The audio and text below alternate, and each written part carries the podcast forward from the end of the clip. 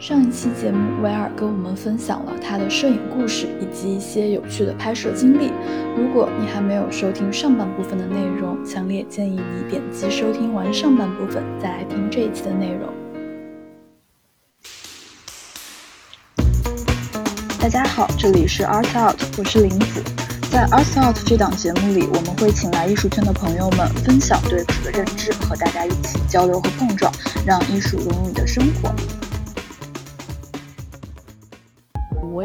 题挺想探讨，就是这几年其实视频表达这样的一个形式会越来越多。之前可能拍图像拍的比较多吧。是的，嗯，所以我会觉得其实陈曼他本身也是一个非常有先驱性的一个摄影师，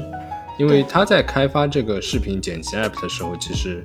还没有很多人去拍摄视频，或者对，或者说是拍呃 vlog，呃，对，但是。他就是走在很前面，已经推出了这个软件。因为我看到他其实，在 B 站上上个月吧发了一个视频，然后他入驻 B 站，我印象还蛮深刻的。嗯，我不知道他后面的话会在 B 站上会呃呈现一些什么样的一些作品，因为我知道还有就是像林海音，他其实在 B 站上还发了蛮多的一些呃，比如说 Vlog，然后下来的话就是一些包括摄影的一些教学视频吧。确实，现在就是给我的感觉就是，其实就是摄影师本身也会分很多种，然后其实大家对于身份的这个概念是比较，就是会越越对越来越模糊。我觉得这也挺好的，因为不可能说只是局限于呃拍照啊或者拍视频图片，对对对对，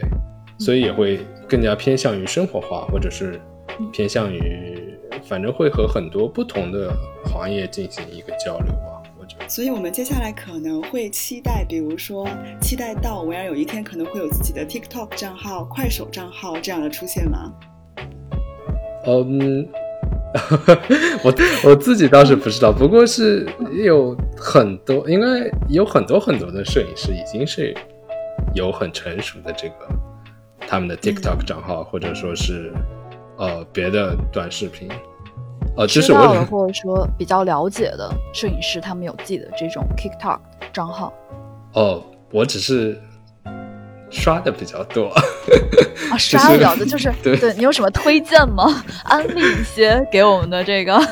听众朋友们。就我可能自己呃本身呃他们的名字可能我没记住，但是刷的话，我会觉得就是会有很多不一样的摄影师做不一样的。分类吧，就有的人可能他会做比较搞笑的为主，就可能说拍摄之间可能会用一一种比较夸张的方式去演绎出来，然后有的会做比较短的视频教学为主，可能就维持在三十秒，教别人一些小技巧啊什么的，然后还有的一些是也是会教一些就是拍摄中的。一些注意事项啊，比如说 pose 啊什么的，也是可能会以比较搞笑的方式去呈现。所以说，如果是有有一天你来做的话，你会更想去分享你自己的一个作品，还是来做一些教学，或者是做成自己摄影经历的一个纪录片？你会觉得哪一种会是更好的表达了你自己？呃，我觉得可能会做教学吧，因为作品的话，其实已经有很多不一样的平台可以去发布了。如果单单做成作品的合集的话，感觉可能不是很让人感兴趣。但教学的话，对教学的话，是我目前觉得可能大家会比较想了解，比如说构图啊，比如说拍摄的技巧啊，比如说呃调色的技巧啊，是比较多人想了解的。我同意。那维尔的话，下面可以来跟我们来讲一讲，针对于普通人的话呢，你有什么就是摄影的一些建议？嗯，其实我觉得可能，呃，首先大家可能要思考的一个点就是你想成为什么样的摄影师？就是，呃，你是只是想遵循着自己的兴趣爱好去拍摄更好看一些的照片呢，或者说你还是想通过摄影去？呃，当做你的 side job，或者说你想是 full time 做摄影，当然就是每个不同的类别会有不同的方向。对，嗯，我觉得如果你只是就是作为自己的兴趣爱好的话，其实网上就像我们刚才说的，是有非常非常多的教学的资源。对，嗯，基本上找一个你能看得下去的人听他讲，基本上他们都会把基本的概念和比较重要的一些点都概括，所以其实看谁都差不多，可能就挑一个你自己喜欢的摄影师，呃，喜欢风格、拍摄风格，对对对，基本上很多人都呃都在做这一块，所以网上是有非常非常多的免费资源，你可以去学习。如果你是想当做一个 side job 的话，其实我觉得。首先，当然你是要拍摄的技术到达一个大家都能喜欢的点吧，或者大家都能接受的点。然后除此之外，其实有很多很多不一样的不一样的事情都比较重要。因为如果你是拍摄人像比较多的话，其实你自己对自己本身的一个 marketing 非常重要。然后如果你是对，如果你是一个比较喜欢拍摄。呃，时尚啊，fashion 啊，或者时装周，或者是呃明星啊这一类，其实你比较要注重的反而是怎么去维持和明星他们经纪人的一个 connection，或者是和这种经纪公司的一个 connection。如果你是想做商业的话，可能你就会要更加多去学习一些商业拍摄的技巧和商业拍摄需要达到的要求。就是可能做到这一类摄影师之后，摄影本身其实。可能都不是他的 top skill set，都不是特别重要了。我我非常同意。所以如果说对于普通人来说的话呢，他们可能想说多拍一些呃好看的照片。那这些就是你有没有推荐的一些，比如说呃摄影教程，或者说你比较喜欢的摄影师，然后给他们呃，或者说如果你自己要去来讲解你的调色教程，或者说你的摄影课程，你会怎么样去讲解？就是这是两个问题，对，是的，是的。我觉得如果对于普通人来说，首先的话，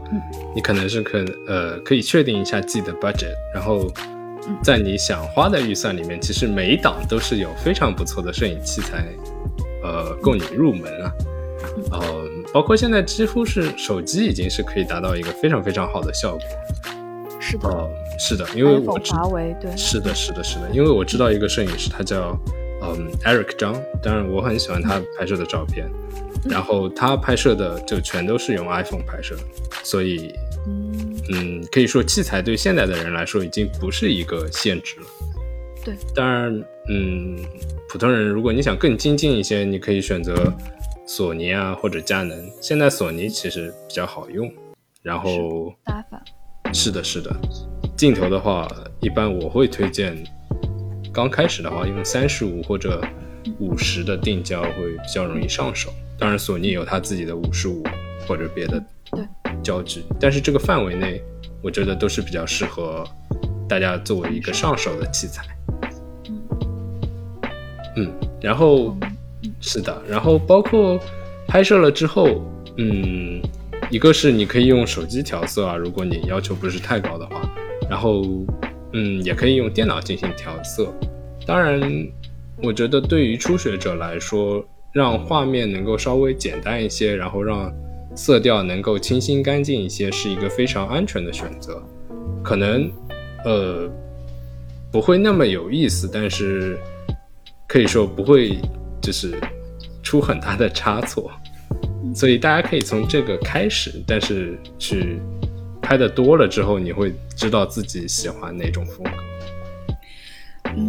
就其实因为我自己本身也特别的，就是曾经就是被摄影师朋友就是帮着陪他们一起拍照片当 model 这个经历，然后但是其实我一直在想说，有一天我也很感兴趣自己做一个新手摄影师，所以刚才就是听威尔的一些建议还挺感兴趣的。如果说我单纯只是从手机来拍摄，那除了像 Snapseed 这样的一些 A P P，还有没有什么其他的是威尔觉得比较不错，可以就是我们来就是在手机上进行一个。图片处理就是包括 Snapseed，然后 Visco，然后 Instagram，它本身也可以。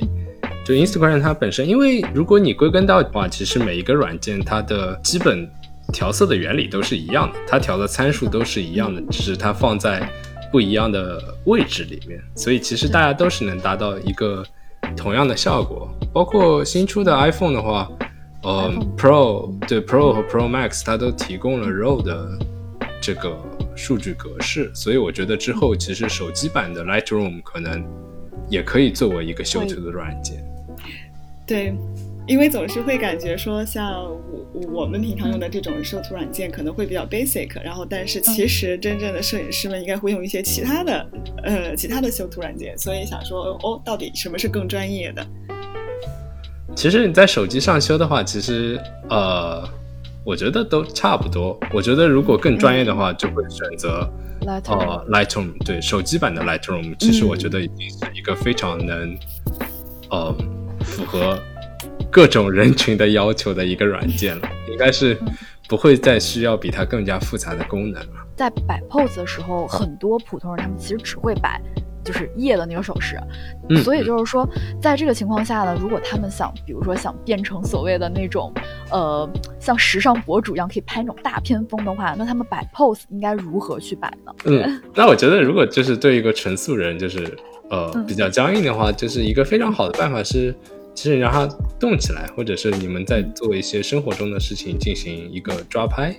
这个样子其实对，其实是比较自然的，因为你在动起来的过程中，你就不会觉得自己是故意的去摆了一个 pose，这样的话它本身也比较放松。嗯，然后如果你想，对，如果如果是一个普通人想更加进一步的话。其实 B 站上也有很多这种视频，对，就 是的 B 站，是的，是的，B 站上我见过很多摄影师，他们会把整个拍摄的过程就是记录下来。哦，我想到，对我想到那什么那个莱克萨，他之前有过几个视频是找了不同的摄影师，然后是的，是的，呃，一块儿进行什么三组呃风格的拍摄，然后最后。对对对对对，什么十分钟拍摄几个模特什么的，对对对的，我也我也看过那一类的视频。嗯，对，我觉得那个对于普通人来说，其实是一个非常好的，就是一个教学教对参考模板或者教学视频。对，同意的。然后就是维尔在最开始的时候，你接触摄影的时候，因为嗯，我们不是现在正在聊给新手的一些建议嘛，就是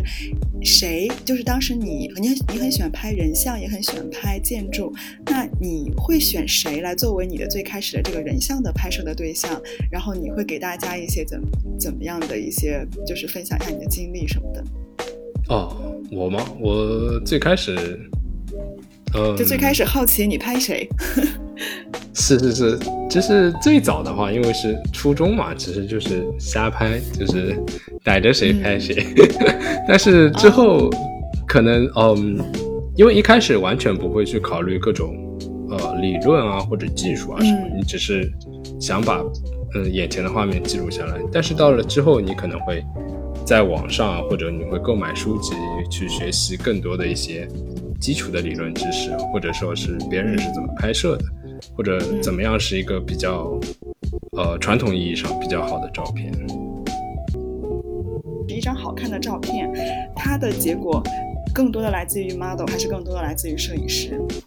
嗯，这让我想起以前一个段子呀，就是人像人像三要素，然后就是模特、模特和模特。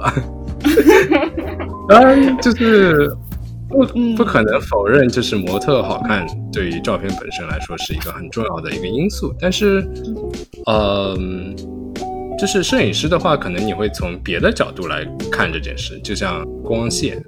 这样的话，呃，每个人肯定是有自己更加喜欢拍摄的一个模式啊，或者自己更加倾向于的一种风格。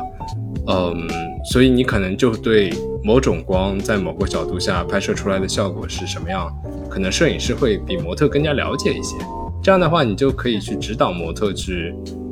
呃，在一个某一某一个位置，然后再拍摄出你想要拍摄的照片。当然，模特本身的这个元素还是非常重要的。同意，是的，对。但是如果说拍摄素人的话，其实你真的不能就是说，呃，指望这个素人他会，呃，如何会摆 pose。你可能真的就像刚刚前面维尔提到的，就是让他很自然的去做一些。呃，动作，或者说让他去干一些其他的事情，然后在这个过程中去找角度给他抓拍。然后，但是如果说你是拍你拍摄对象是明星或者说是博主的话，那就非常容易，就合作起来就非常容易，因为他们本身就非常有镜头感。他们知道在镜头面前如何去拍摄。然后这样的话呢，就是说刚刚前面提到光线要素的话，就是说我们只需要摄影师的话，只只需要做一个光线的这样的一个调整，然后呃，然后对方拍摄对象的话，他只需要就是说面对镜头，很自然的在镜头面前表达就 OK 了。对，所以这个也是呃根据模特所进行的一个调整吧。是的，完全同意。包括呃，每个人适合的拍摄风格也是不一样的。有的人他就是比较适合静静的站在那里，然后稍微做一点动作的这样。然后有的人就是比较适合活泼的，或者是比较欢乐的一个拍摄的过程。当然，就是这里面还是很基于就是你和这个模特之间的交流，然后大家最好能多聊一聊，然后再开始拍摄。那我们这期节目就聊差不多了，然后。呃，我们跟节目的听众朋友们打个招呼，然后我们这期节目就先结束了。好的，谢谢大家，然后也谢谢两位主播。今天很开心能够跟维尔聊天，也很开心可以呃跟林子一起来主持这期节目，谢谢大家。好的，那我们这期节目先到这里了，大家拜拜。拜拜。拜拜。